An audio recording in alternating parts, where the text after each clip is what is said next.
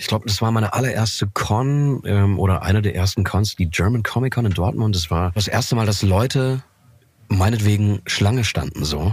Und dann kamen so Leute zu mir, die, die wollten Selfies machen und ich habe gesehen, wie deren Hände gezittert haben. Mhm. Es bedeutet mir so unfassbar viel, das in diesen Menschen zu sehen, weil ich weiß, als ich ein Knirps war und ich meine, ich sag mal Vorbilder, Idole, was auch immer, angehimmelt habe, irgendwelche Bands damals, vor allem Künstler oder äh, Musiker so. Und wie aufgeregt ich war.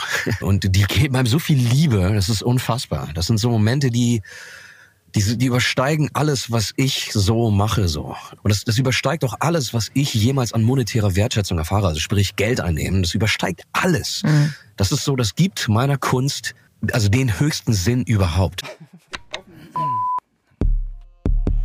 Schenken wir noch eine. Kleiner Alarm mal vorne dran. Kleiner Klacker. Eine ganz runde noch. Vorne war ein Geräusch. Noch ein bisschen unsauber. Rhythmisch ein bisschen schneller. Eine noch für den Sohn abgeschwommen. Vordere Teil ein kleines bisschen ruhiger. Dicken Schub. Hart 4. Hart 4. Hart 4. Der Synchronsprecher-Podcast mit Bene Gutjahr und Jacqueline Bell. Bitte Hart 4, aber weich rein. Ein Hello, Hello, Hello hier aus dem Herrschaftszeiten. Wir sind hier in Bayern in einem richtig schönen urigen Lokal und äh, schalten uns rüber direkt nach Berlin zu Marius Gavrilis. Ein äh, Toast erstmal auf dich. Wir haben hier ein Weinglas. Marius? Zum Wohl. Cheers. Ja, Prost. Salut. Prost. Hast du auch was bei dir stehen? So ein Ingwertee Ich habe oder ein Glas so? Wasser hier stehen. Ja. Ich habe gestern Abend gesoffen, ey, und das reicht mir erstmal. Deswegen Ich ist die Stimme noch mal ein bisschen tiefer. Ja, ich, ich, das tatsächlich.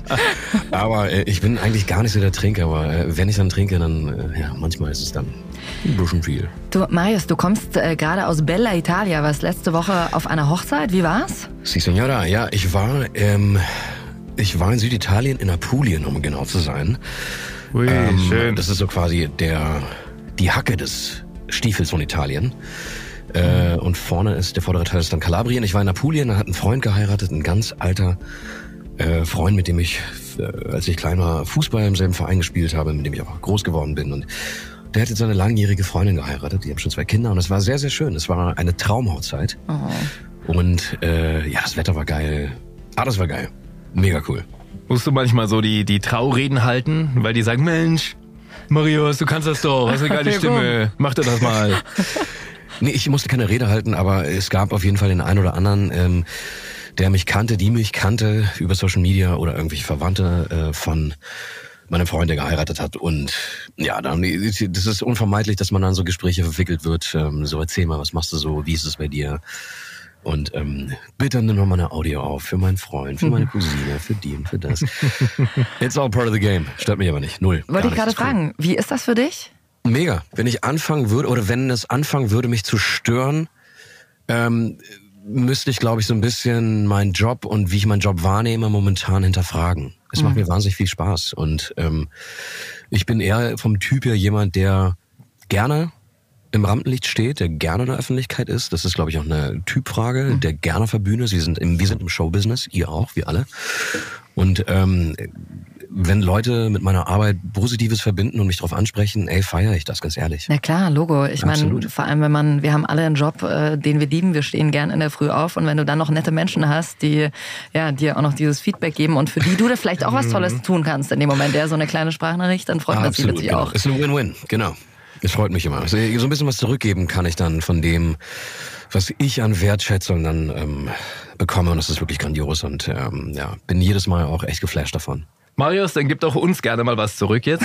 Wir haben dir nämlich einen Steckbrief äh, Ja, geschickt. okay. Jetzt bin ich mal gespannt, ob du den auch so gerne vorliest, wie du Sprachnachrichten machst. Ja, ich, ich hatte ein bisschen Zeit zu üben, genau einmal vorher. Okay, also. Ja. Ich heiße Marius Gavrilis und habe eine der in Häkchen bekanntesten Stimmen des Landes. Das steht hier so. Und wie ihr merkt, habe ich auch eine der tiefsten Stimmen des Landes. Von daher wird es euch nicht überraschen, dass ich besonders gerne auf die ganz gemeinen Bösewichte besetzt werde. Spitting Facts there. Ob Synchron oder Werbung, Dokumentation oder Hörspiel, ich fühle mich in jedem Genre zu Hause, in manchem mehr, äh, mehr in manchem weniger und liebe meine Arbeit wirklich sehr. Besonders aktiv bin ich auch in den sozialen Medien und teile meinen Studioalltag und Ansichten, die vielleicht nicht jeden interessieren.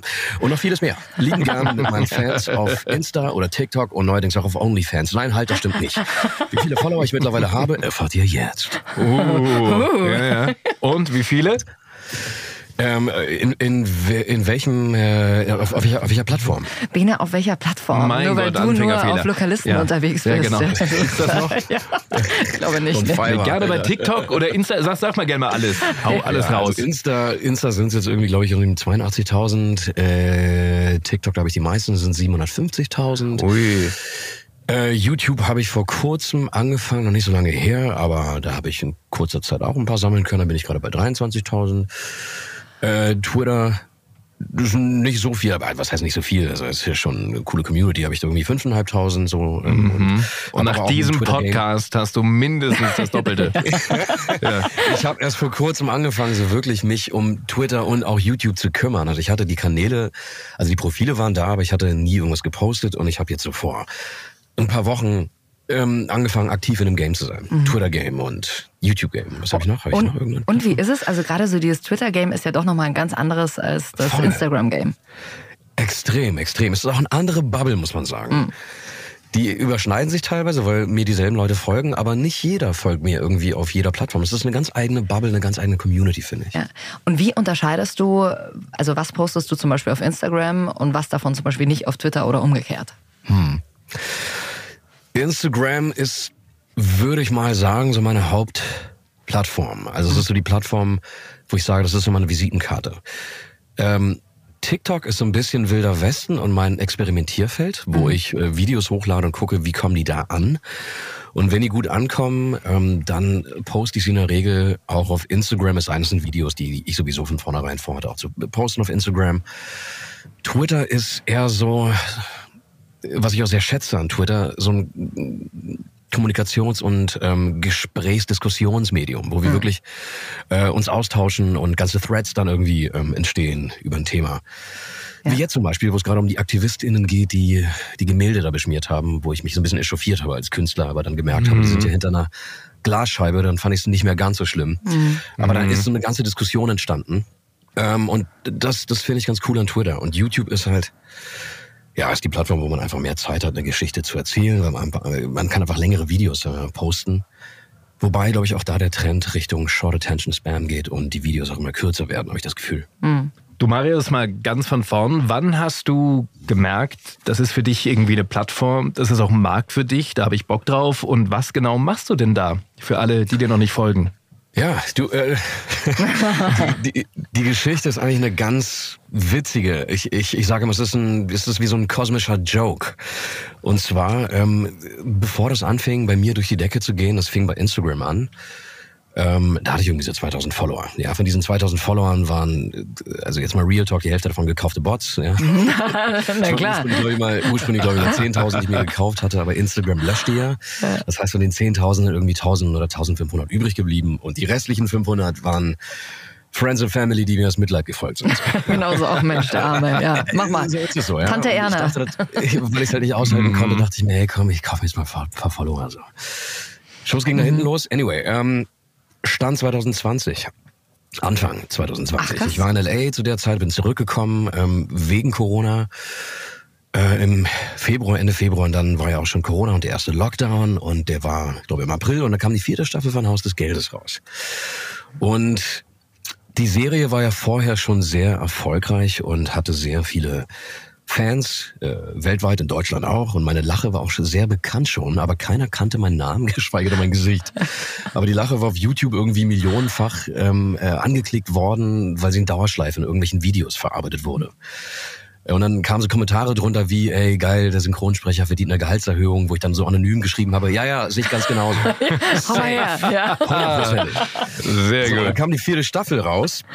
Und die Leute waren eh zu Hause. Es war Lockdown. Ich war zu Hause. Ihr wisst es, die Studios hatten zu. Ähm, und es gab so drei, vier Wochen, wo wir alle nichts zu tun hatten, gefühlt.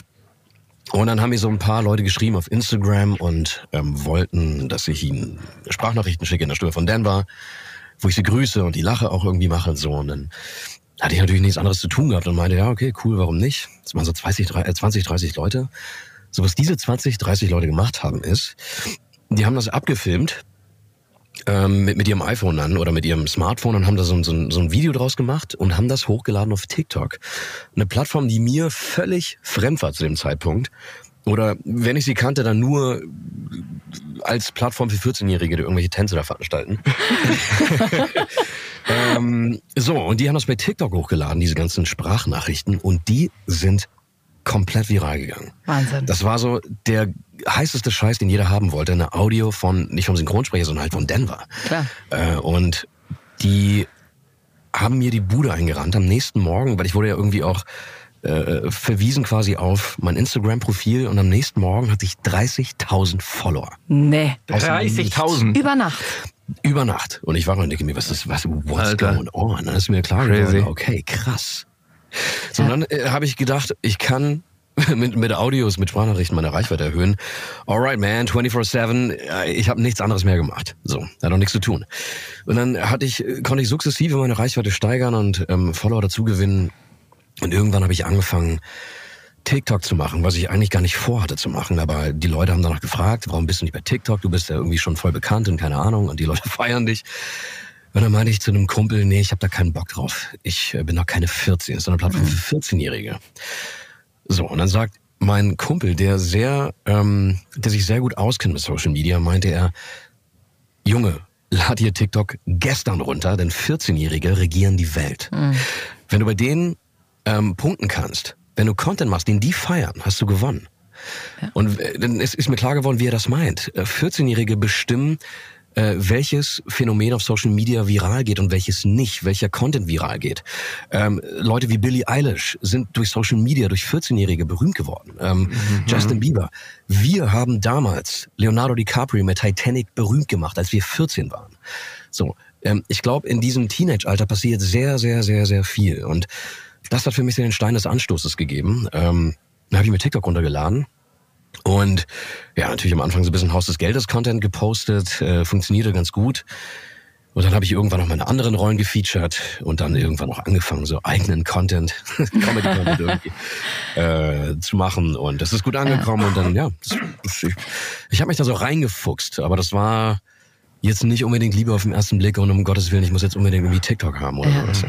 Jetzt hast du gesagt, du hast in der Corona-Zeit viele Sprachnachrichten aufgenommen. Wie machst du Mhm. das jetzt? Ich meine, du bist ja einer, äh, du bist äh, viel in LA, du bist in Berlin, du machst so viele Sachen. Also ich kann nur aus eigener Erfahrung sprechen, wenn ich da eine Nachricht bekomme, da musste ich ja, das ist wirklich Zeit, da musste ich hinsetzen und musst das alles beantworten. Wie schaffst du das jetzt noch? Oder hast du gesagt, ey Leute, jetzt ist zu viel geworden, ich mach das nicht mehr? Ja, also ich mache das mittlerweile nur vereinzelt, Sparnachrichten schicken, nicht weil ich es nicht will, sondern weil mir einfach die Kapazitäten fehlen. Das kriege ich logistisch einfach gar nicht hin. Ähm, damals zu Corona war das, wie gesagt, ähm, war die Situation einfach diejenige, dass ich einfach Zeit hatte und ähm, die Zeit habe ich mittlerweile leider nicht so. Also ähm, wenn ich irgendwas sehe, äh, ich mache meinen DM-Postfach, also mein ungelesenes, ähm, un ungelesenen ähm, Ordner auf und sehe dann irgendwie ein paar Nachrichten. So, dann versuche ich die schon zu bearbeiten und irgendwie das zu schicken. Aber ich kann es nicht mehr so machen wie damals, wo ich wirklich mich da Stunden hingesetzt habe und nichts anderes getan habe. Das geht einfach nicht mehr. Ähm, dafür gibt's aber Conventions und ähm, auf Conventions kommen ja auch Leute zu mir und wollen äh, Autogramme oder Fotos oder Sprachnachrichten haben und ich versuche natürlich da, äh, soweit es geht, den Leuten das auch zu geben. Wie viel Zeit verbringst du auf Social Media? Was würdest du sagen, so roundabout am Tag? Oh, viel zu viel, viel zu viel. ich bin auch definitiv ähm, handysüchtig und Social Media süchtig, also hundertprozentig. Das äh, spüre ich daran, dass ich äh, nirgendwo ohne mein Handy hingehen kann. Ist wirklich so. Das ist Na gut, so das haben wir alle, Sucht. oder? Ja, Ja, ja, aber ich, ich, Ja. ich versuche da so ein bisschen weg von zu kommen, aber ich kann es nicht ändern. Noch nicht. Ähm, will mich da in Zukunft noch ein bisschen mehr disziplinieren, aber ich verbringe viel zu viel Zeit. Natürlich irgendwie von Berufswegen, aber auch, weil ich äh, ja, weil ich einfach nicht anders kann. Gibt's für dich eine Grenze? Also du sagst, okay, ich nehme meine Follower dorthin mit, aber da sage ich, nee, das ist jetzt mein Privatleben, das, das bin nur ich und das zeige ich niemandem? Ja, definitiv. Also alles, was familiär ist, das gehört für mich nicht äh, in mein Social Media Profil zumindest. Ähm, auch nicht, wenn ich zum Beispiel eine Freundin habe oder mich mit der ablichten lassen würde oder sowas. Ist, ich weiß nicht, das ist meine Privatsache. Oder wenn ich jetzt mit meiner Familie bin, meinen Geschwistern, mit meinen äh, kleinen Neffen oder ne, mit meinen Eltern oder sowas. Das, ist, das sind so Dinge, die vielleicht aus einer Situation heraus irgendwas, ja, wo ich jetzt mit meiner Mutter in New York war letztes Jahr, weil sie einfach mit dabei war. Das ist was anderes, aber ansonsten ähm, feature ich nicht so gerne ganz private Sachen oder ähm, ja, es gibt für mich eine klare Trennlinie, ähm, womit ich die Leute auch nicht behelligen will und was ich finde, die Leute auch nicht zu interessieren hat. So. Ist diese ganze Social Media Nummer für dich jetzt eine Wertschöpfung? Also weil du vielleicht mehr Jobs bekommst, weil mehr Leute auf dich aufmerksam werden oder weil du vielleicht sogar mittlerweile Kohle verdienst aus deinen Accounts? Ich frage für einen Freund. Social Media ist ganz, ganz wichtig geworden. Also ist ein ganz, ganz großer Eckpfeiler ähm, in meiner äh, Karriere oder in, in, mein, in meinem Berufsleben ähm, hundertprozentig. Also ich generiere Jobs durch Social Media sowohl aktiv als auch passiv. Also aktiv natürlich durch Influencer-Jobs, wenn irgendwas reinkommt. Wobei ich nicht so viele Influencer-Jobs bisher angenommen habe, weil ähm, ich da mit meinem Management eine ziemlich klare Linie fahre. Es muss halt zu mir passen, zu, zu meinem Brand, wie ich mich sehe, wie wir uns sehen mit meinem Management zusammen. Ähm, und eben passives, äh, passiv generierte Jobs, wie zum Beispiel, dass mich Leute über Social Media wahrnehmen als als Stimme, als Schauspieler, als Artist, als äh, Sprecher und äh, mich dann irgendwie buchen wollen. Ja, irgendwelche Startups oder auch äh, größere Unternehmen oder ja, solche Jobs. Was machst du zum Beispiel nicht? Also wo ist die Grenze? Wie bist du definiert von deinem Management und von dir selbst? Ja, ähm, also einfach Jobs, die nicht so wirklich zu mir passen, wo ähm, es gar nicht darum geht, dass äh, mir vielleicht Summe X geboten wird, die ganz lukrativ sich anhört oder liest. Wenn es nicht zu meinem Brand passt, dann äh, steht das über dem Geld. Was nicht heißt, dass ich nicht käuflich bin. genau. ich, bin ich bin schon, ich, ich bin schon, ich, klar, weißt du, wenn, wenn, wenn eine Summe X angeboten wird, dann ist die Hemmschwelle niedriger. Trotzdem ähm, finde ich es wichtig, dass man als Artist, und ich sehe mich als Artist, ich bin ja kein Influencer, auch wenn ich Influencer, das ist ja noch on top, aber ähm, ich bin Künstler, ich bin äh, Schauspieler, ich bin Synchronsprecher, Synchronschauspieler ich möchte eben als glaubwürdiger ähm, Artist auch wahrgenommen werden. Und es ist ganz wichtig, dass man sich die Jobs aussucht. Was ich nie machen würde, weder als Schauspieler noch als Sprecher, sind, ähm, ich würde keine politische Werbung machen, für keine Partei. Auch mhm. nicht für eine Partei, die ich selber wählen würde. Würde ich nicht machen. In Klammern eventuell für die Bundesregierung oder beziehungsweise für ein Ministerium. Zum Beispiel, ich habe mal, glaube ich, eine Werbung für das Minister Bundesministerium für Bildung und Kultur, irgendwie sowas gemacht. Ist schon ein paar Jahre her. Mhm das war für mich okay, weil es in der Sache irgendwie ähm, okay war. Woher kommt das, dass du schon ja immer so, oder was heißt, ich weiß nicht, ob es schon immer so ist, aber diese starken Prinzipien hast? Natürlich klar, du hast, sage ich jetzt mal, Erfolg, du kannst es dir aussuchen, aber wie bist du, nimm uns mal mit, wie bist du groß geworden? Wie hast du dich, äh, ja, letzten Endes zu diesem Marius, der du jetzt bist, entwickelt? Ist ein langer Weg. Ja. Ist, ein, ist ein langer Weg gewesen und ich glaube, da könnt ihr natürlich für euch ähm, da auch nochmal sprechen. Und ähm, ihr wisst, jeder weiß, egal in welchem Feld er ist, ähm, ähm, you've come a long way und es ist bei mir nicht anders. Ähm, ich, also das, das, da wo ich jetzt stehe, ist ein Produkt der letzten 20 Jahre. Hm. Also so richtig fing der Weg an, als ich nach der Schauspielschule, die ich, ähm, wann habe ich abgeschlossen? 2010 habe ich die Schauspielschule beendet und dann war ich äh, am Theater in Hamburg ein sehr großes, ein sehr bekanntes, eines der besten Theater Deutschlands, ähm, war, war für mich dann das große Ding, krass. Ich bin irgendwie in einem der bedeutendsten Häuser Deutschlands engagiert und mega geil. Und ähm, da lief es nicht ganz nach Plan. Ähm, da gab es eine Sache, ähm, das hat dazu geführt, dass das Engagement vorzeitig beendet wurde. Im beidseitigen Einvernehmen. Ähm, ich will jetzt nicht weiter auf die Details angehen, aber das war eine Sache, die hat mich extrem umgehauen damals. Ich war so Mitte 20 und ähm, ich konnte nicht damit umgehen, weil das zum ersten Mal der Moment in meinem Leben war, wo ich merke so, fuck, ich, ich bin gescheitert. Ich bin gescheitert irgendwie und ähm, das hat bei mir sehr viel ausgelöst. Ganz viele Ängste sind hervorgekommen, viele Unsicherheiten, die ich äh, als kleiner Junge schon hatte, so mhm. Selbstzweifel äh, das ganze Gepäck. So und äh, dann habe ich angefangen, einfach an mir zu arbeiten, ähm, ähm, auch mit Hilfe von außen. Und ähm, von da an begann ein Weg, der natürlich nicht immer geradlinig äh, verlief, aber doch eine Spirale aufwärts war. So. Ja. Und ähm, ja, dann irgendwann äh, fing Synchron auch zu der Zeit in Hamburg tatsächlich. Äh, sprechen tue ich schon so ein bisschen äh, vorher. äh, für für Games vor allem und ein bisschen Werbung habe ich vorher gemacht, aber so Film äh, und Serien, Realfilm synchronisieren habe ich angefangen in Hamburg und Mhm. äh, dann ja, begann dieser Weg. Dann bin ich irgendwann nach Berlin gezogen. So. Ja. ja, und dann stetig einfach sich weiterentwickeln. Und damals letzten Endes dieser Rückschritt, siehst du das jetzt im Nachhinein als wow, das war genau das, was ich in dem Moment gebraucht habe? Komplett richtig. Ja, ja. Komplett. Absolut. Bevor man diese ganze Social-Media-Nummer fahren kann, wie du es tust, sollte man ja auch die ein oder andere Rolle gesprochen haben, die man kennt. Das ist ja immer so ein bisschen die Grundvoraussetzung. Und den Denver hast du angesprochen.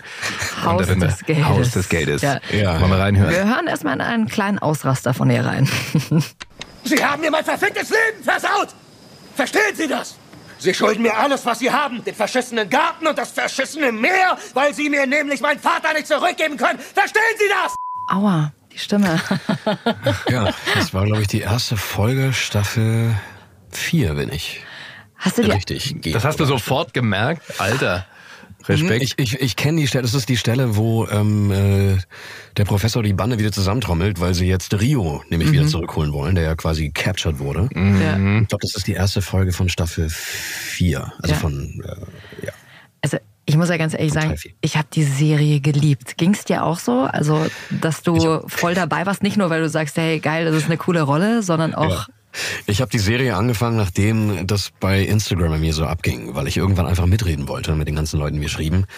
Ähm, also ich bin auch da ein Spätzünder. Man muss sagen, ich guck mir das meiste, was ich mache oder überhaupt, ich kann mir das nicht angucken, weil ich einfach keine, ähm, ich, ich kann die Zeit dafür nicht aufbringen, leider. Aber dann bei so ganz wichtigen Dingen wie jetzt bei Haus des Geldes, wo dann auch so ein bisschen mein Social Media Erfolg von abhängen oder abhängt, äh, da, da dachte ich mir dann irgendwann, okay, scheiße, das muss ich jetzt unbedingt gucken. Und dann fand ich es richtig geil. Ich habe es durchgesuchtet, gebingewatcht, innerhalb von, glaube ich, zwei oder drei Tagen. Und ähm, ich habe es mega gefeiert. Und zwar so sehr, dass ich, und das ist das Tolle daran, dass ich irgendwann vergessen habe, dass ich Teil dieser Synchro bin, sondern ich konnte so einsteigen in die Geschichte und äh, war voll drin, habe komplett mitgefiebert. Und das war echt ein ganz, ganz tolles Erlebnis. das ist ja das allerbeste Zeichen, wenn du sogar selbst vergisst und nicht mal letzten Endes darauf achtest, wie habe ich das Voll, ja, gesprochen. Das ist ich ja. dachte dann nicht irgendwie, ja krass, jetzt höre ich mich wieder, sondern krass, Denver Ja. spricht, okay.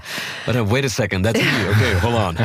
Aber lass uns noch mal einen Schritt zurückgehen. Als du damals die Anfrage für dieses Projekt bekommen hast, gehe ich Mhm. mal davon aus, wie es meistens bei uns ist, dass man eigentlich keine Ahnung davon hat, dass das so ein riesengroßer Erfolg wird, oder? Ja, genau. Ja, genau. okay. Das war so eine Serie von ganz vielen ähm, neuen Netflix-Serien, wie sie auch heute noch äh, immer noch quasi produziert werden und dann rausgehauen werden. Ähm, ja, konnte einfach keiner vorhersehen, dass das Ding irgendwie so krass durch, durch die Decke geht. Und ähm, ist auch immer eine, sehr häufig gestellte Frage, äh, wie kamst du zu der Rolle? Ich wurde einfach drauf besetzt oder ich wurde gefragt von, von, äh, von Ina, ähm, Ina Gerlach, äh, äh, die unsere Synchronregisseurin war, die mich von einer äh, anderen Produktion kannte. Hast du Bock, einen Spanier zu, zu sprechen, der so ein bisschen latente Aggressionsprobleme hat? Latent. Ja, nur ein bisschen. Bring it nur ein on, bisschen, ja. Give me that shit. It feels like home. Ja, dann habe ich das halt gemacht und ähm, es, der ging mir am Anfang so auf den Sack, weil die ersten zwei Staffeln waren äh, waren cool, aber war noch anstrengend, ihn zu synchronisieren, weil er permanent Druck gemacht hat. Und dann war ich kurz davor, zu Ina zu gehen und sagen, ey, kannst du mich nicht umbesetzen, ich da keinen Bock drauf. Das war, bevor die, bevor die Serie ähm, dann erfolgreich wurde. Und, im Endeffekt Und dann auf einmal hast du Bock gehabt. Ja, genau. auf einmal dachte ich mir, hey, finde ich doch gar nicht so ungeil. Lass mal weitermachen. Nee, nee, und dann äh, äh, wurde die Serie sehr erfolgreich und dann war ich natürlich froh, dass ich das nicht gemacht habe. Ja. So, dann wären wir hier wahrscheinlich auch gar nicht sitzen. Aber ich muss auch sagen, dass man manchmal als Zuschauer auch das Gefühl hatte, so, oh nee, Denver, was machst du denn jetzt wieder für einen Scheiß? Ja, also selber, man hat manchmal mitgelitten, weil man sich wirklich dachte, das kann doch nicht sein, dieses ganze Liebesgedöns. Ja, ich meine, was die Serie natürlich auch ausmacht, aber wo du denkst, keine Ahnung, du raubst hier das fetteste Ding aus und dann, äh, keine Ahnung, geht's drum, wer liebt wen am Ende. Aber gut, das ist natürlich auch Ja, das. es ist es nicht immer so. Ich meine, es, es geht doch nie wirklich um den Bankraub. Klar, das ist dann der Plot oder so, aber es geht ja immer um die zwischenmenschlichen Beziehungen der Figuren untereinander. Ja. Ähm, ist auch natürlich sehr melodramatisch erzählt, muss man sagen. Es ist, die Serie ist sehr poppig, was ich aber nicht schlimm finde. Ich find's geil, ich find's cool. Und weil die, weil die es einfach macht, die geht all in. Die committet einfach zu dieser Grundidee. Ja, total. Und das finde ich cool. Und ähm, die ist sehr memeable mit den Kostümen, mit dem Konzept Bankraub, dies, das, mit den Städtenamen. ähm, es, es ist einfach extrem gut gemachte Unterhaltung. Wie war das für dich, die Rolle Denver zu, ich sag jetzt mal, erarbeiten? Oder war das manchmal so ein Ding, wie wir es vom Sprechen auch können, oh, geh so rein, äh, noch nicht mal eine Szene angeschaut und äh, mach mal mal irgendwie? Gibt's ja, Ja. auch. Oder war das so, ach, ich gucke mir das jetzt mal vorher an und wir gucken mal und erarbeiten uns das? Wie war das damals? Ja, nee, also es war im Endeffekt Tagesgeschäft. Ja. Ähm, das ist ja wie es bei uns synchron äh, Schauspielerinnen und Schauspielern irgendwie üblich ist. Ähm, du gehst rein, bei einer neuen Serie oder einem Film äh, wirst du kurz gebrieft vorher. Ah, das war's. Und dann guckst du dir ein paar Szenen vielleicht an und, äh, und dann ab ins kalte Wasser. Du und hast, die Lache? ja, genau. Du, du hast vorhin Frage, schon von der die dir noch nie gestellt wurde. ja. genau, von Ja, der, die Lache ist eigentlich gar nicht meine, muss ich ähm, äh, der Fairness halber sagen. Ähm, äh, beziehungsweise es, es ist meine und ich lache auch öfter so. Das ist so meine, meine dreckige Lache, wenn irgendwie mal irgendein dreckiger Witz gerissen wird, dann Ja. dann kommt die mal so. Ja, und, und, und diese Lache war eine Lache, die hatte eine Kollegin bei mir in, in Hamburg am, am Theater. Ähm, Christine Ochsenhofer, übrigens äh, ganz, ganz tolle Kollegin, äh, und die hat immer wirklich so gelacht. Und das fanden wir alle extrem geil und irgendwann habe ich angefangen, das unbewusst nachzumachen. Das war fünf, sechs, sieben Jahre vor Haus des Geldes, also lange vorher. ach was. Ja, und dann ähm, kam der Moment, wo ich dachte, that's my moment to shine. Ja, genau, da bringe ich diese Lache jetzt drauf. Ja, aber ich habe gar nicht drüber nachgedacht, sondern ich habe, ich, siehst du, ich weiß nicht mehr, wie das war am ersten Aufnahmetag, wo diese Lache gekommen ist. Ich habe es einfach gemacht. Und ich glaube, da kam auch nicht großartig äh, von, von Ina irgendwie, ja, probieren wir was anderes, sondern die hat gesagt, okay, ist gekauft, nehmen wir so. Das ist ja auch Wahnsinn, dass es ja ganze Zusammenschnitte von deiner Lache gibt. Ich habe hier mal eine Minute, aber wir hören uns bitte nicht das komplette an, aber nur mal so ein kleiner auf YouTube. X Ja. mit Klicks vom anderen Stern. Also wir hören mal kurz rein, falls Ja. ihr Haus des Geldes nicht kennt und keine Ahnung habt, von was reden die eigentlich, von welcher Lache. Bitteschön. Bam, boom, boom. Drei Millionen sind für den mehr. Ich hatte das Stil.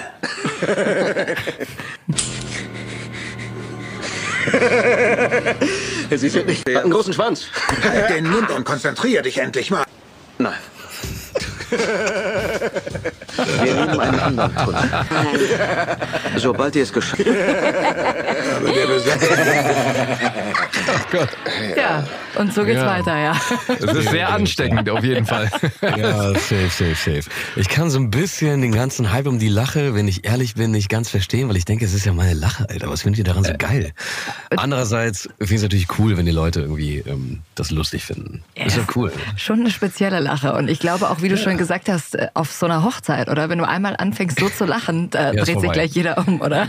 Ist vorbei. Du bist auf jeden Fall ja, der, der Esel in der Manege. Crazy. Ich kenne das ein bisschen von meiner Brooke-Lache aus One Piece, wo immer Juhu, der auch mal so völlig verrückt lacht. Da, da drehen die Leute auch mal durch bei so Cons. Ja, ja, aber ich genau, habe irgendwie, kam ich noch nicht auf die Idee, mich da mal irgendwie bei TikTok Social Media mäßig.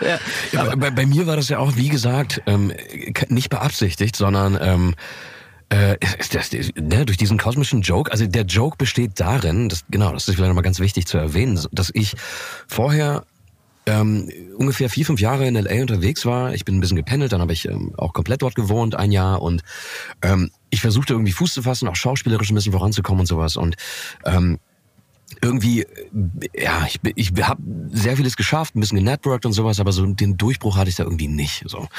Und ähm, dann komme ich zurück und der Durchbruch für mich ist so eine Lache, die ich schon längst vergessen hatte. So eine Serie, die wir 2017 angefangen haben aufzunehmen.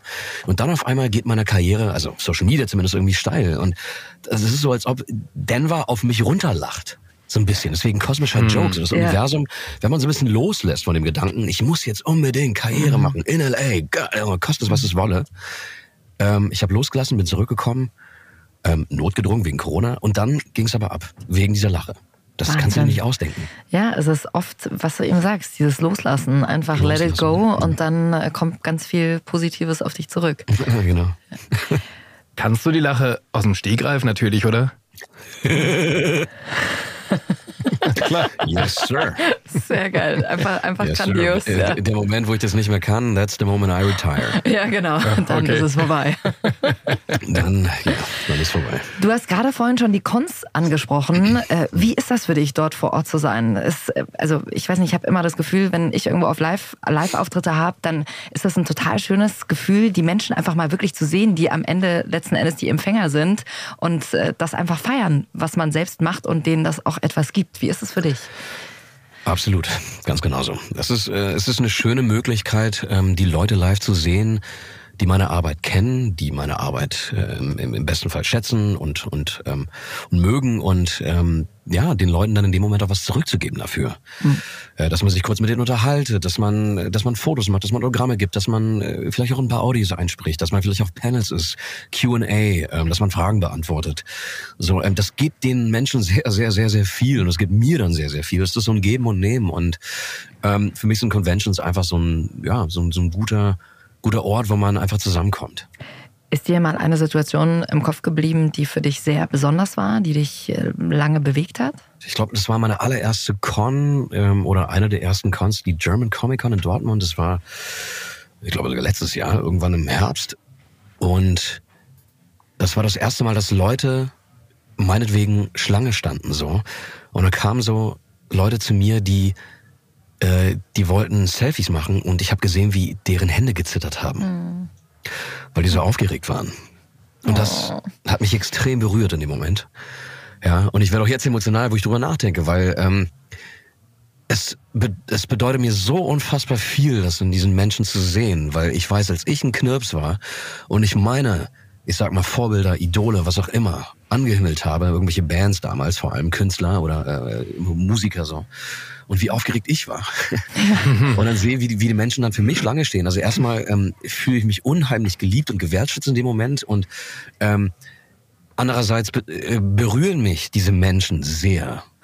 Und ähm, das war so Momente, die ich nicht vergessen werde. Oder Menschen, die vielleicht ähm, körperlich, manchmal auch geistig behindert sind und zu mir kommen und ähm, äh, und die geben einem so viel Liebe, das ist unfassbar. Das sind so Momente, die die, die übersteigen alles, was ich so mache, so. Ja. Ähm, wenn ich, und das, das übersteigt auch alles, was ich jemals an monetärer Wertschätzung erfahre, also sprich Geld einnehmen, das übersteigt alles.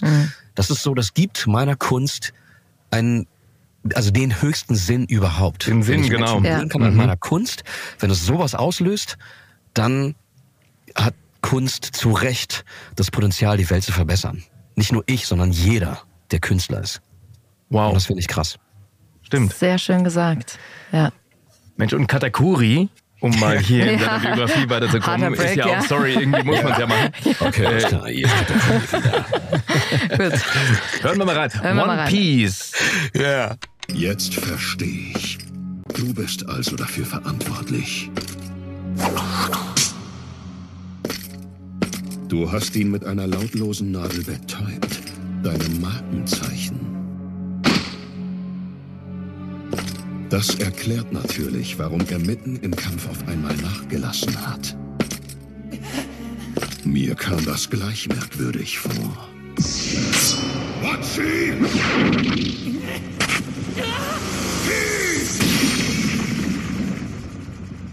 Kein Wunder, dass ich ihn so leicht treffen konnte. Und die Wunde ist nicht gerade klein. Findest du das witzig? Das sehe ich anders. Das ist ein Kampf zwischen Männern. Halt dich da raus! Ui, Boah. Ja, ja. hier bebt das Studio. Ja, Wahnsinn. Ähm, ich ich habe das ja in, in München aufgenommen, bei Rescue, wisst ihr ja, und ähm, es war cool. Ich kannte One Piece vorher nicht, ich kannte Katakuri vorher nicht natürlich. Ähm, die Aufnahmen haben wir an zwei Tagen durchgerockt. Ich, ähm, ich habe es extrem cool gefunden. Mir wurde auch klar gemacht, ey, die, die Serie ist krass, der Charakter ist krass. Aber so richtig ähm, klar geworden ist mir das, als dann die erste Folge rausgekommen ist. Und als ich es dann gesehen habe auf Pro7 ähm, Max und das erste Mal Katakuri quasi erscheint, und da gibt's diese, diese zwei Lines, wo er sagt, ähm, äh, wo irgend so ein Wärter oder so ein Wächter steht da vor der Tür und will ihm irgendwie die Tür aufmachen und sagt er, nicht nötig, es wird sich gleich öffnen. so, es kam über den Fernseher so krass rüber, dass ich dachte, warte mal, das, das bin ich? Wait, hold on a second. Seit wann höre ich mir so geil an, Alter? Das ist, das ist, dann habe ich so ein bisschen kurz mich selber gefanboyt, muss ich sagen. Aber verraten wir keinem. Nee, natürlich nicht. Wird alles rausgeschnitten. Aber gerne. Ja, Marius, aber so ein bisschen. Fanboyst du deine Stimme ja sicherlich schon, oder? Also Ja, du wirst ja irgendwann mal gemerkt Ich haben, wusste, ich hätte nicht damit nach, anfangen nach dem. Stimmbruch irgendwie so, Alter, das wird immer tiefer als bei den anderen Kindern. los? Wann, wann hast du das gemerkt und, und seit wann kannst du damit so umgehen? Ja, meine Stimme ist nicht immer so krass tief gewesen, wie sie jetzt ist. Und auch jetzt würde ich nicht behaupten, ich habe die tiefste aller Stimmen. Ich kann mich sehr tief machen. Ich habe eine sehr sonore Stimme, würde ich sagen. Ich kann mich sehr tief machen. Aber dass ich das Potenzial habe, diese Range auch nach unten zu vergrößern, ähm, ist äh, vor allem in den letzten fünf, sechs, sieben Jahren entstanden. Vorher, wenn ich jetzt Aufnahmen von mir höre, von vor zehn Jahren zum Beispiel, bin ich wesentlich höher. Ähm, klar, altersbedingt. Oder beziehungsweise der, ähm, der Klang meiner Stimme sehr viel damit zu tun hat, äh, was für innere Arbeit ich betrieben habe. So. Meditierst du auch? Eine Zeit lang vor ein paar Jahren regelmäßig gemacht. Ja, und mittlerweile bin ich leider eher in so einem, in so einem Trott drin, wo ich äh, viel zu wenig Pausen mir gönne, wo ich viel zu wenig ähm, bewusst mir Auszeiten nehme oder auch meditiere oder sowas. Ich habe auch eine Zeit lang Yoga gemacht, mache ich auch nicht mehr. Mhm. Ja, aber gut, dass du es ansprichst. Ja, by the way, hier ist schlechte Gewissen. Hi. Sehr gut. Yeah, have to pick it up, for sure. Yes. Aber diese innere Arbeit, von der du gesprochen hast, äh, wie bringst du das in deinen Alltag rein? Sagst du dann, okay, ich nehme am Tag, weiß nicht, zehn Minuten, um mal kurz zu reflektieren, um diese Vogelperspektive einzunehmen? Oder ähm, hast du das schon so verinnerlicht, dass du ganz genau weißt, ah, okay, hier bin ich jetzt, äh, keine Ahnung, abhängig von der Bestätigung, nein, die brauche ich nicht? Oder äh, hast du das schon so drin oder integrierst Ja, du das? Also ich würde sagen, ich, ich bin nicht frei von meinen äh, komplexen Unsicherheiten, Traumata, wie auch immer, you name it. Ähm, es ist ein immer fortwährender Prozess, sich damit auseinanderzusetzen, glaube ich, ähm, über viele Jahre, wahrscheinlich auch bis ins hohe Alter, you never know. Aber ähm, ich gehe sehr bewusst oder viel bewusster damit um. Das heißt, wenn ich mal wieder merke, ich bin vielleicht in so einer Ego-Falle, dann versuche ich irgendwie aktiv in dem Moment dran zu denken und denke, und denke so, ey, wait, ist das der richtige Weg? Gibt es eine andere Art und Weise, auf bestimmte Dinge zu reagieren? Ich bin sehr impulsiv, ich bin sehr emotional mm, und manchmal reagiere ich auf Dinge oder ähm, Situationen ähm, sehr emotional. So. Und ähm, mittlerweile versuche ich mich so ein bisschen zu äh, dazu zu erziehen, nicht sofort zu reagieren und vor allem nicht sofort impulsiv oder emotional zu reagieren, sondern erstmal das auf mich sacken zu lassen, Mhm. äh, auf, auf mich äh, genau äh, das das Ganze sacken zu lassen und auf mich wirken zu lassen. Und das sind so Dinge, wo ich versuche einfach aktiv im Alltag, wenn solche Dinge passieren, ähm, ja diese innere Arbeit auch fortzuführen. Ich finde das ganz wichtig. Wie bist du zu dir selbst, wenn du mal merkst, ach, das hat jetzt nicht so funktioniert? Guter Punkt. Guter Hm. Punkt. Wichtiger Punkt. Weil die allermeisten Menschen sind sehr streng mit sich Oh, selber. ja. Und Ich bin auch nicht anders. Ich bin sehr ähm, perfektionistisch in, in meiner Arbeit. Ich will, dass es gut wird. Ähm, wobei, genau, da würde ich nochmal so eine Unterscheidung äh, ähm, äh, machen wollen zwischen äh, Perfektionismus und die Sache so lange machen, bis sie sitzt. Das ist für mich ein Unterschied. Also ich habe eine bestimmte Vision von äh, einer Arbeit, äh, wenn ich etwas spreche oder spiele, so wie ich es mir vorstelle. Und ich will, dass das, äh, das, ähm, das Resultat an diese Vision so nah wie möglich kommt. Und das ist dann kein Perfektionismus, sondern äh, you do shit until it's done. Period. So. Perfektionismus ist erst, wenn du merkst, du, du machst immer weiter und du bist mit nicht zufrieden. So. Ja. Ähm, die Eigenschaft habe ich aber auch. Und ähm, ja, irgendwann muss man einfach einen Punkt setzen. Irgendwann muss man einfach sagen, ey, pass auf, ist okay. Oder man ähm, sagt, heute äh, ist aber nicht mehr drin. Lass uns das auf morgen vertagen oder sowas, ja. Da versuche ich so ein bisschen äh, meinem eigenen Drang entgegenzuwirken. Ich muss jetzt sofort alles richtig machen, den ich ja auch habe. Ähm, ist aber schwierig und man verkrampft. Hast du das Gefühl, du bist mittlerweile bei dir angekommen? Oder ist nicht gerade auch diese Social-Media-Welt eigentlich oder die, oder die Gefahr besteht, dass man sich genau da wieder verliert? Ja, also ich würde nicht sagen, ich bin ähm, bei mir angekommen im Sinne von, die Reise ist vorbei. Also im Sinne von, es gibt nichts mehr zu erkunden. Im Gegenteil. Wäre ja Äh, auch schlimm, wenn es so wäre, ja, ne? Also, voll, voll, ja. voll. Es gibt immer noch Dinge, an denen ich arbeiten möchte, an denen ich arbeiten muss, weil sie mich vielleicht sogar behindern äh, in, in, in mancher Hinsicht. Ähm, voranzukommen mit meiner Vision, wie ich mein Leben gerne leben möchte, ähm, was ich noch vorhabe und so weiter und so fort. Ähm, aber ich würde schon sagen, ich bin definitiv mehr, ich ruhe mehr in mir als vor einigen Jahren. Siehst du denn alles als Kunst? Also es gibt ja auch manchmal Projekte und da glaube ich sitzen wir eigentlich alle in einem Boot, wo wir sagen, ja, okay, gut, ja, ja. richtig. Muss ja, halt auch mal gemacht werden. Äh, Schatz, was Ja, hast ja, du heute ja. noch mal gemacht? Äh, keine Ahnung. Weiß gar nicht mehr. ja.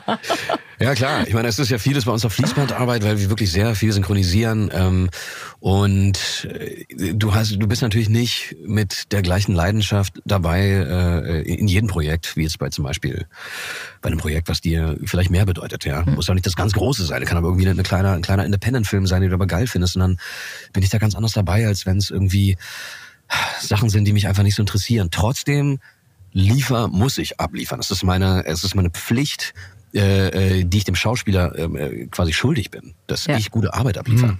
Okay. Äh, und trotzdem ist natürlich äh, der, der, der Grad der Leidenschaft dahinter nicht, nicht immer der gleiche, ist ja klar.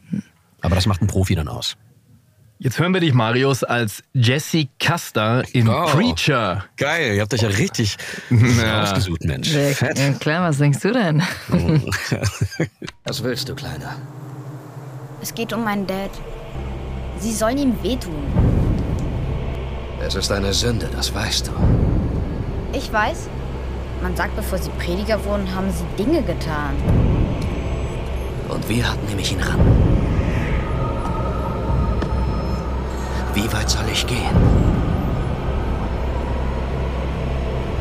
Das Problem ist, dass dein Vater ein starker Mann ist. Er wird sich wehren.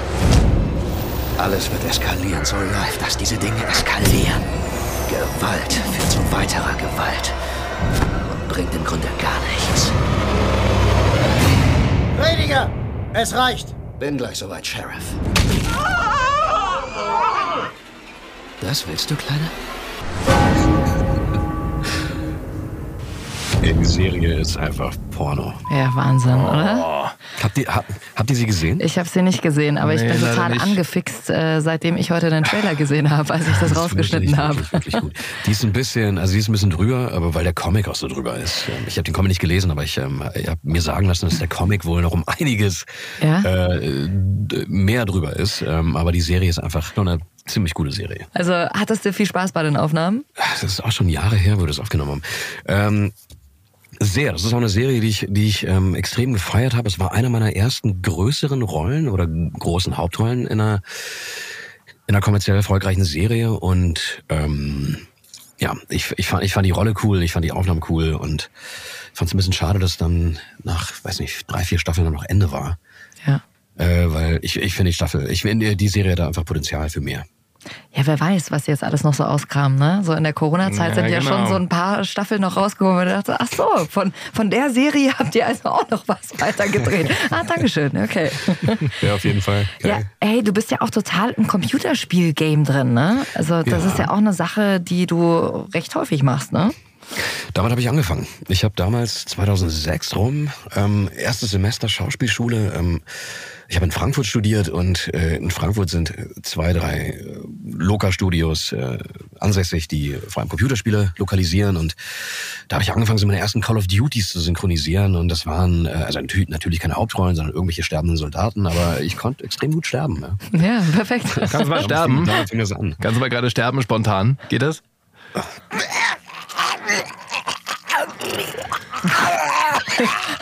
Oh Gott, ich höre den äh, Darm aus dem Mund rauskommen. Stark, okay. Ja. So, genau. Aber so, das waren so meine ersten ähm, äh, Schritte, quasi Laufschritte Ja. im, äh, im Sprechergame. ja. Ist ja aber trotzdem so ein bisschen Unterschied äh, zum Synchronsprechen. Kannst du sagen, was Ja. dich mehr erfüllt? Ich habe immer das Gefühl beim Computerspiel, ich habe jetzt nicht bei vielen mitgesprochen, aber da kannst du schon auch ganz gut spielen und irgendwie habe ich das Gefühl, noch mal mehr von dir selbst logischerweise reinlegen. Du bist nicht so ganz am Original, habe ich immer das Gefühl. Ich finde, dass von der eigentlichen Arbeit ist es kein großer Unterschied, weil es ist Schauspiel, hundertprozentig.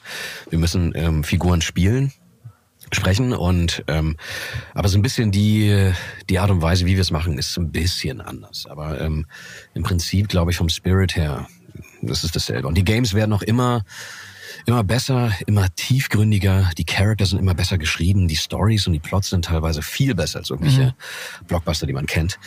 Ähm, und bockt einfach. Und so ein bisschen ist für mich äh, Gaming oder Games äh, so Heimspiel, weil ich eben damit angefangen habe. Und weil ich das, äh, das, das große Glück hatte, eben ähm, in zwei, drei größeren Games ähm, auch, auch dabei zu sein. Und es ist, ähm, ja, und es ist eine, eine sehr treue Community auch. Und wir haben eine von diesen großen Games hier, nämlich Assassin's Creed. Oh, der Alexius. Früher nannte man mich den Adlermann. Aber Ikaros ist schon lange tot. Ich habe nach dir gesucht. Aber du kannst nicht. Das. du hast nicht wirklich nach mir gesucht, oder? Es klappt. Das ISO-Artefakt. Der Stab des Hermes Trismegistos. Du musst jede Menge Fragen haben, Leila. Oh ja, die haben wir. Ja, ich habe auch jede Menge Fragen. Ja. Ich habe jede Menge Fragen. Du. Ganz viele Fragen. oben. Bist du selbst ein Gamer eigentlich? Also zockst du Oh, selbst?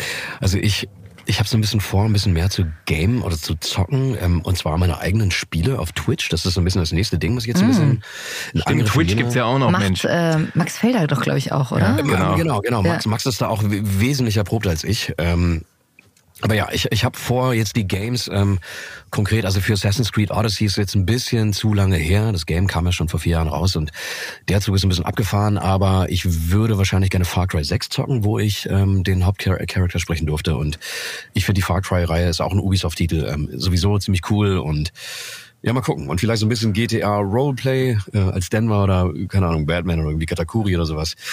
Gucken wir mal die Leute ein bisschen Ah, verwirren. Okay, also ihr spielt das Spiel live bei Twitch und kommentiert dann mit eurer Stimme und ist gleichzeitig auch noch die Hauptfigur, oder wie kann ich das du verstehen? klingst gerade wie so Wie so eine Großmutter. 80-jähriger Oder wie Mann. meine Mutter. Was ist diesen was ist das? Boomer-Alarm. Was ist mit diesem Twitch? Was ist mit diesem Twitch? Ja. Ja, ja, genau. Immerhin, das weiß ich. Ja. Richtig, richtig. Du, du kannst auf Twitch halt streamen und du kannst, ähm, also in dem Fall so ein bisschen, was ich mir hoffe, dass es so ein bisschen das, ja, so ein bisschen diese, diesen USP-Faktor gibt, dass ich eben mein, mit meiner Stimme als Hauptcharakter quasi zocke und die Leute mir dabei Ah, zusehen so, mhm. und das eventuell Okay. feiern und ich ein bisschen die Leute, es ist ja alles Unterhaltung, ja und äh, das ist, soll die Leute in erster Linie unterhalten und geht ja nicht um meine Gaming-Skills, die komplett verrostet sind. Ja, aber das ist interessant. Jetzt bei dir oder bei Max, ich kann mir das gut vorstellen, dass ihr, ihr seid ja auch Entertaining-Personen, ja. Ihr könnt viel erzählen, aber es gibt ja auch manche, dieser eine YouTuber, ich weiß nicht mehr, wie hieß der, es war doch mal Zeit, eine Zeit lang. Ja. Nee. Äh, Ah okay, d- ja. d- Das war ja, glaube ich, eine Zeit lang der erfolgreichste äh, letzten Endes YouTuber, der einfach, Ja. da haben die Leute ihm einfach nur zu. Ich habe da mal reingeschaut und dachte mir so, ja, okay, aber das ist jetzt nicht. Das ist verrückt, ne? Also der Ja, war, der hat halt gespielt, crazy. aber das war jetzt nicht so, dass ich mir dachte, boah, geil, der erzählt ja wahnsinnig interessante Stories. Ja, naja, naja. Das ist, also man muss alles so ein bisschen ähm, unter diesem Aspekt sehen, Unterhaltung. Und, so, und was das für jeden Einzelnen bedeutet, das ist. Ja, äh, Klar. ich glaube, das ist ganz unterschiedlich, aber ähm, Leute wie Montana Black oder Gronk, kennt ihr vielleicht auch. auch Gronk war es, Streamer. den ich meinte, Gronk, glaube ich, Gronk. ja. Mhm. Ähm, und ich, man kann es schwer erklären, aber wenn man sich so einen Stream reinzieht, es macht irgendwie Spaß, weil ähm, die Leute, also die, die Streamer, die erfolgreichen Streamer, kommentieren die Games auch irgendwie entsprechend mit, ja, mit irgendwelchen, oder ja, es ist, es ist einfach wirklich pure Unterhaltung. So. Mhm. Das ist cool, dann guckt man gerne zu und stelle irgendwie eine Serie sich beispielsweise reinzuziehen. Mhm. Und die sind natürlich nicht ohne Grund dann auch erfolgreich, weil sie bannen Leute quasi an den Bildschirm und ähm, man guckt ihnen zu, wie sie zocken und dann das Game auch kommentieren. Hast du es verstanden, Bene? Ja, ja, ich habe ich hab mitgeschrieben. ja, genau. Twitch. Twitch. Ja. Marius, welche Projekte stehen an äh, jetzt in nächster Zeit? Was ist Großes geplant bei dir?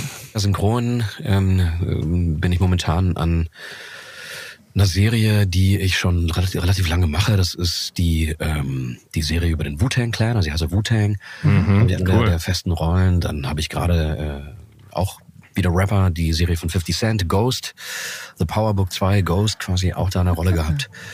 Es wird ein neues Game geben, wo ich auch wieder mit dabei bin. Ähm, ja, viele verschiedene Sachen. Gibt es denn eine Sache, die äh, noch so auf deiner, sag ich jetzt mal, To-Do-Liste, das ist immer so, so eine Bewer bei einem Bewerbungsgespräch wird auch immer gesagt, wo sehen Sie sich in fünf Jahren oder in Ja, zehn Jahren? genau. So. Gibt es da eine Sache, wo du sagst, boah, das will ich unbedingt nochmal gemacht haben?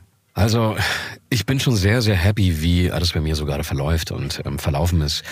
Äh, ich ich habe irgendwie für mich gemerkt, wenn ich, wenn ich, wenn ich in meinem Leben, ähm, wenn ich irgendwie geilen Shit mache, so, es führt immer zu anderem geilen Shit. Und deswegen will ich mich immer darauf konzentrieren, was mache ich gerade und dann kommt alles, wie es kommt. Und dann kriege ich irgendwie Produktionen, die für mich gemacht sind. Ja, und andere Produktionen, wo ich vielleicht bei Castings dabei war und dann das Casting verloren habe, ähm, wo ich mich natürlich wirklich ärger, auch jedes Mal, das, man gewöhnt sich auch nicht dran. Ein Nein tut immer weh, eine Absage tut immer weh.